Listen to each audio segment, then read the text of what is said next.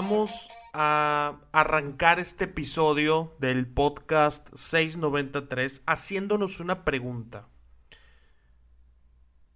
¿Tigres necesitaba un jugador como Jefferson Soteldo? Contrataron al defensa central, que es Igor Lichnowsky, que yo creo que sí hacía falta, más allá de lo que podamos pensar de si nos gusta o no nos gusta. Hacía falta un defensa central. Pero hace falta un jugador como Jefferson Solteldo. Lo necesitaba Miguel Herrera. Eso vamos a tratar de descubrirlo en este episodio. Además, por supuesto, de hablar de las características que tiene este jugador venezolano, de hablar de sus debilidades, de sus fortalezas, por supuesto también de las estadísticas que ha tenido este exjugador del equipo de Toronto y uno de los mejores que he visto en la Copa Libertadores en una de las últimas ediciones. La verdad que una llegada como la de Soteldo es de llamar muchísimo la atención porque si bien es cierto, ahorita vamos a, a, platicar del tema de la necesidad o si es más un capricho o si es más una oportunidad de mercado, nunca estorba tener talento, nunca estorba tener a un jugador con la capacidad de ser autosuficiente y, y de echarse el equipo al hombro como, como lo ha hecho en algunas otras ocasiones. Bienvenidos al podcast 693, mi nombre es Edu Torres y vamos a platicar de este nuevo jugador de los Tigres, Jefferson Soteldo. 693. Comenzando a platicar un poquito de sus características generales, nació en Venezuela, tiene 24 años, mide 1,60 y ha pasado por una buena cantidad de equipos. Por ejemplo, él arrancó su carrera en el equipo de Caracas, en donde lo cortaron, ya no, ya no le dieron continuidad a su proceso. Desde muy niño lo habían llevado al equipo de Caracas porque destacaba muchísimo en los, los torneos de fútbol amateur en donde, en donde participaba. Eh, después de Caracas tiene una oportunidad para irse al equipo de Zamora, cosa que en aquel momento de su vida no era fácil tomar la decisión de volver a, aventurarse en un club de fútbol y que lo volvieran a cortar. Pero ya para, para jugar en Zamora fue una, una situación distinta porque ahí comenzó a brillar, ahí comenzó a llamar muchísimo más la atención, participó en diferentes procesos de selecciones menores y después es transferido al equipo chileno de Guachipato por 1.45 millones de euros. Después se fue eh, al equipo de la U de Chile, una vez de estar en Guachipato, de que ya conocía la liga, se va uno de los grandes del fútbol chileno, la U de, Chile.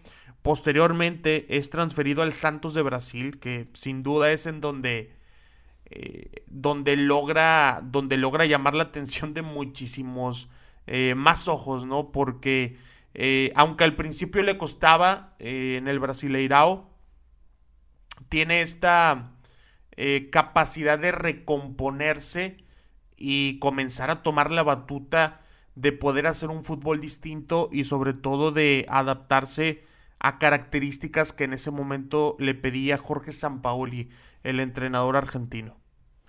Y para saber exactamente qué es lo que le pedía Jorge Sampaoli y qué es esa libertad que le daba, vamos a escuchar eh, de viva voz de Jefferson Soteldo lo que menciona de Jorge Sampaoli cuando le tocaron coincidir en Santos de Brasil. Es verdad que dicen que Sampaoli te enseñó a marcar o te obligaba a retroceder siempre. Sí, sí, yo no, no jugué los primeros meses con él porque me dijo que si no marcaba no iba a jugar con él y así bueno, tuve que cambiar el chip y empezar a correr para atrás porque tú, son, son 11, no son uno solo, así que aprendí eso y bueno, y gracias a Dios por haber ponerme esa persona en mi camino. Pero también te daba libertades, ¿no? Con la pelota en los pies puedes hacer lo que quieras. Ya con la pelota ya me decía de cuarto de cancha para allá, haz tu trabajo. ¿Cómo es trabajar con un técnico como San Paoli? No, bien, de verdad, un yo, eh, privilegio, para mí fue un privilegio porque una persona que sabe mucho, cada día te, enseña más cosas y la verdad que, estoy muy agradecido con Dios por haberme puesto esa persona en el camino. Y nada, ojalá más adelante me lo pueda volver a encontrar. Que si no marcaba, no iba a jugar con él. Fue uno de los primeros mensajes de San Paoli para Soteldo.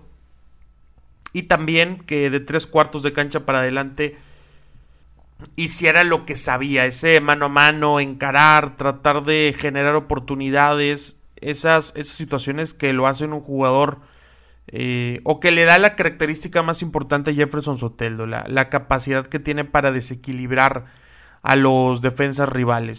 Ahora, una vez que eh, repasamos un poquito la trayectoria de Jefferson, que escuchamos las palabras de lo que le dio San Paoli en la parte del recorrido defensivo. Hay que repasar un poquito la estadística, la estadística que dejó Jefferson Soteldo en Canadá, bueno, en el Toronto jugando en la MLS. Hablamos de que participó en 24 partidos, siendo titular en 19 de ellos, promediando 73 minutos por encuentro. Anotó tres goles, lo cual es una cifra que podríamos considerar baja. 1.9 tiros por encuentro, 5 grandes ocasiones falladas, 6 asistencias, 6 grandes ocasiones creadas, 1.6 pases clave por partido. Y aquí hay un, un, punto que es muy importante, el tema de los duelos, el tema del, de las disputas mano a mano. Por el suelo, ganó 48% de los duelos que tuvo. Perdón, 49% de los duelos que tuvo, que en promedio eran 5.4 por partido. De forma general, 48% de duelos ganados, 5.7 por encuentro. Y hablando de la pelota por arriba, pues apenas 35%, 0.3 por partido. Es un jugador que mide 1.59, o sea, no vamos a, a, considerar tanto el tema de los, de los duelos aéreos. Si por ahí vemos la parte de, su mapa de calor, que si alguien gusta ver el mapa de calor de Jefferson Soteldo en esta última temporada en la MLS, no dude por favor en mandarme un mensaje a través de Instagram, arroba Edu Torres RR. Solamente díganme, Edu, quiero ver el mapa de calor de Jefferson Soteldo, vengo del podcast, yo te lo hago llegar. Jugó mucho por el sector de la izquierda, jugó bastante por el lado izquierdo de, de Toronto, una, una posición que obviamente no desconoce. Es un jugador que le gusta mucho arrancar por ahí para luego recortar y encontrarse con su pierna derecha, que es la pierna hábil. Encontrarse con ese, con ese perfil diestro con el cual es capaz de poner pases eh, filtrados, de hacer buenos centros. No tanto de sacar tiros de media y larga distancia. No, no, no podemos decir que esa sea una de sus fortalezas. Obviamente tiene goles desde afuera del área, pero no es una de sus fortalezas. Tendríamos que hablar de un Jefferson Solteldo muchísimo más en el papel de creativo que en un papel de finalizador, porque eh, si tenemos que catalogarlo o tenemos que juzgarlo como lo que es y no como lo que quisiéramos que, que sea. Hablando del tema de la posición, es un, es un jugador que para tener esa ese intento de creatividad o de creación de oportunidades de gol, como les decía hace rato, juega cargado a la izquierda, pero no como un extremo. No podemos decir que Jefferson Soteldo es un extremo. Juega de la banda hacia adentro y aparece mucho en el carril interior. En el espacio que se genera entre el lateral y el central, por ahí juega muchísimo eh, Jefferson Soteldo. Es por eso que, que normalmente recibe balones del contención, se suele combinar mucho con el mediapunta porque tiene esa, esa característica y permite que el lateral suba, cosa que en Tigres no va a pasar tanto porque el lateral izquierdo es Jesús Angulo, que no es una de sus grandes virtudes, a menos que juegue dentro de un sistema con línea de tres centrales y carrileros. Ahí seguramente Javier Aquino, que jugaría por izquierda, tiene muchísimo ida y vuelta y puede encontrar buenas sociedades con Jefferson Soteldo. Ahora, eh, como les platicaba, la parte de la estadística, vamos a ver el tema de la Copa Libertadores 2020. 2020-2021, porque hay que recordar que por ahí estuvo el tema de, de cuándo se terminó la Copa, de, de completar los partidos. En Esa temporada, Copa Libertadores 2020, el mapa de calor indica exactamente lo mismo. Cargado mayormente al sector de la izquierda, con presencia también, por supuesto, en la zona de media punta. Y las estadísticas fueron las siguientes. 11 partidos disputados, todos ellos como titular, 82 minutos promedio por juego. Anotó dos goles, 1.2 disparos por partido, una gran ocasión fallada, dos asistencias, cinco grandes ocasiones creadas y este número me gusta mucho. 2.5 pases clave por partido. Hablando de un jugador dentro de una Copa Libertadores en un equipo protagonista, dar 2.5 pases clave por juego es un buen número para él, es un, es un, un buen número para considerarlo. En la parte de los duelos, en el suelo ganó 53% de duelos, 4.7 por partido, que es la cifra más importante, insisto, 5.1 en total por juego, 49% de precisión. Me quedo de, de, esa Copa Libertadores con actuaciones individuales, puntuales, por ejemplo, lo que hace en cancha de Boca Juniors, en la bombonera, cuando mete un golazo partiendo desde la izquierda, recortando hacia adentro y sacando un tiro a primer poste, que es un, un auténtico golazo sobre, sobre Boca Juniors. Ese tipo de detalles es lo que, lo que llama mucho la atención de él. La capacidad de generar oportunidades en donde pues se ve complicado hacerlo, en donde, en donde se, ve, se ve difícil lograrlo, pero nada más una corrección. No fue en cancha de Boca, fue en, en el estadio de, de, Santos, quedan 3 por 0, minuto 49. Es cuando Jefferson anota ese, ese golazo que posteriormente los llevaría a la gran final de la Copa Libertadores que pues como sabemos terminan perdiendo con el equipo de Palmeiras que eh, unas semanas después se enfrentaría a Tigres en el Mundial de Clubes. Ese equipo de Palmeiras fue el que le ganó a Santos eh, donde estaba el buen Jefferson Soteldo. Eh, en esa propia Copa Libertadores que mencionamos, aquel equipo que dirigía Cuca, eh, hubo varios partidos en donde Jefferson jugó en una posición de media punta, en donde trataban de, utilizar a alguien más por fuera y le daban la, zona de, media punta eh, a Jefferson. Y no lo hacía mal, porque también reconoce jugar en esa posición, lo sabe hacer bien. Es algo que también llegó a realizar en la selección de Venezuela con Rafael Dudamel cuando se lo encargaban pero sin duda la mejor zona en donde lo puedes ubicar es cargarlo a la izquierda y que de ahí haga lo que sabe. Y por supuesto sin olvidar lo que aprendió con Jorge Sampaoli, que era el tema de la marca.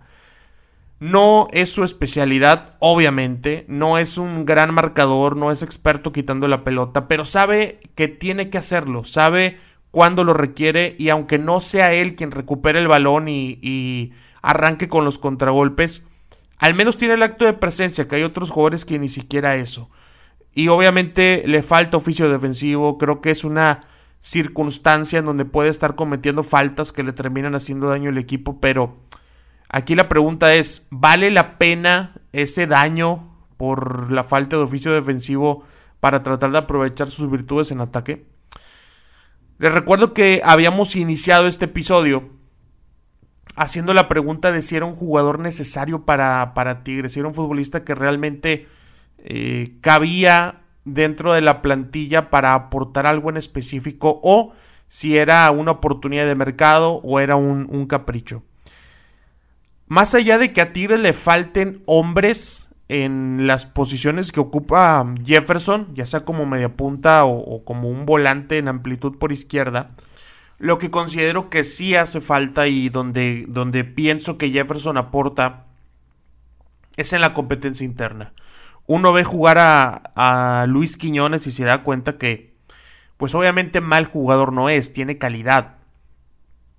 Pero hay momentos en donde deja mucho que desear y tener a alguien con la capacidad de darle pelea, con la capacidad de quitarle un puesto, solamente es para mejora del equipo. Estamos hablando de que Jefferson tiene una gran calidad para crear oportunidades, igual que Luis Quiñones.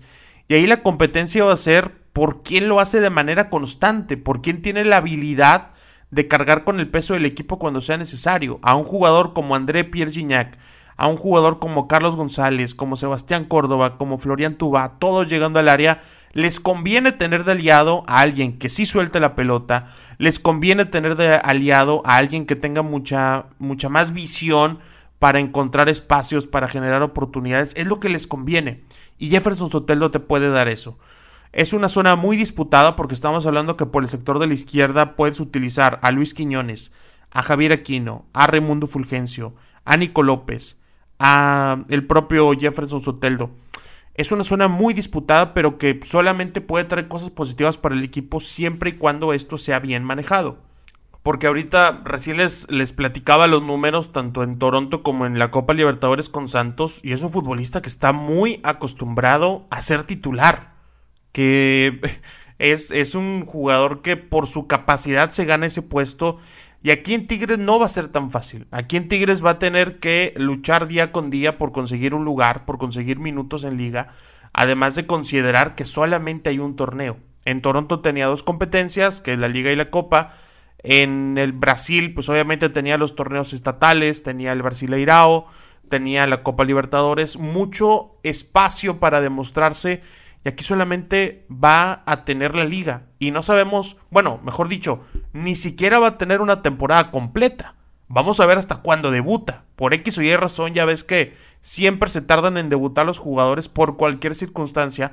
Vamos a ver cuándo es que debuta Jefferson Soteldo, cuántos partidos completa como titular, si es que Tigres califica en la liguilla, qué tan buena o mala participación va a tener ahí. O sea, es un tema de, de que Jefferson para mí, al igual que Igor Lichnowsky, vienen a contrarreloj, vienen con tiempo perdido porque no sé si nivel dirigencial o por tema de ellos, por tema de negociación, pero llegaron, llegaron tarde, cosa contraria a lo de Jesús Angulo y a lo Sebastián Córdoba que llegaron con suficiente tiempo. Ellos llegan tarde y van a tener que adaptarse a la dinámica que ya trae el equipo, que esperemos sea de forma positiva y no dentro de la dinámica negativa que han tenido en estos eh, en este arranque de partido del equipo de Miguel Herrera. A nivel de contratación, no me parece malo, no, no me parece mal que, que se haya llegado a un acuerdo con este jugador, pero tampoco era fundamental traerlo. Como les platicé hace rato, es muy bueno para la competencia interna, sin duda va a aportar, sin duda va a hacer que, que pisarle los talones a otros jugadores de esa zona, pero si no llegaba tampoco pasaba nada. Si en mí estuviera, hubiera preferido contratar otro centro delantero, alguien que le haga competencia a Carlos González en la banca, porque parece que Tigres, si no es Carlos, es nadie y realmente entra y da pocas soluciones el paraguayo. Pero pues vamos a ver, vamos a, ver cómo se desempeña Jefferson durante la temporada, vamos a ver cómo, cómo termina eh, desarrollándose. Yo espero que de la mejor manera es un jugador que conozco desde hace muchísimo tiempo probablemente 2017 cuando lo recién lo comenzaba a ver. Y es más 2016, 2016 me acuerdo que es cuando, cuando lo comenzaba a ver en, en, selecciones menores y después lo, lo, transfieren a Huachipato. E incluso hay una buena historia con Tigres porque Miguel Ángel Garza, en aquel entonces eh, presidente deportivo, no sé exactamente cuál era el puesto, él tuvo la oportunidad de contratar a Jefferson Soteldo por 500 mil dólares en diciembre. 500 mil dólares era lo que en aquel momento se pedía por él, pero terminó yéndose al equipo de Huachipato y es ahí donde ya hizo una, una, una carrera. No es que necesariamente hubiera llegado a Tigres en el 2016, era una de esas compras que firmaban y prestaban a otros equipos.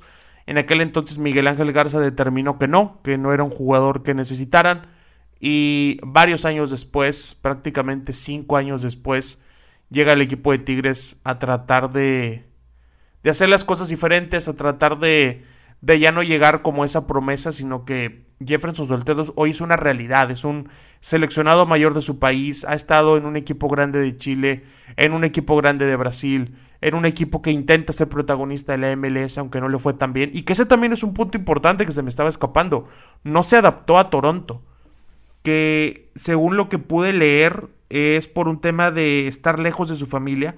Entonces por ahí ese es un punto bien, bien importante para ahora que llega Tigres. Ver si se logra adaptar en ese tema familiar. Ojalá que Tigres le dé todas las facilidades a, a Jefferson para que esté tranquilo, para que esté contento, porque más allá de la cancha, más allá de, de lo que le puedan ofrecer táctica y técnicamente en la institución, en el equipo, necesitan que esté bien anímicamente, que esté tranquilo, que esté contento para que pueda rendir. ¿A ti qué te parece esta contratación de Jefferson Soteldo?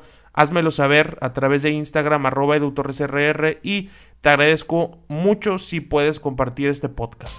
Gracias por habernos escuchado. Mi nombre es Edu Torres. Hasta la próxima.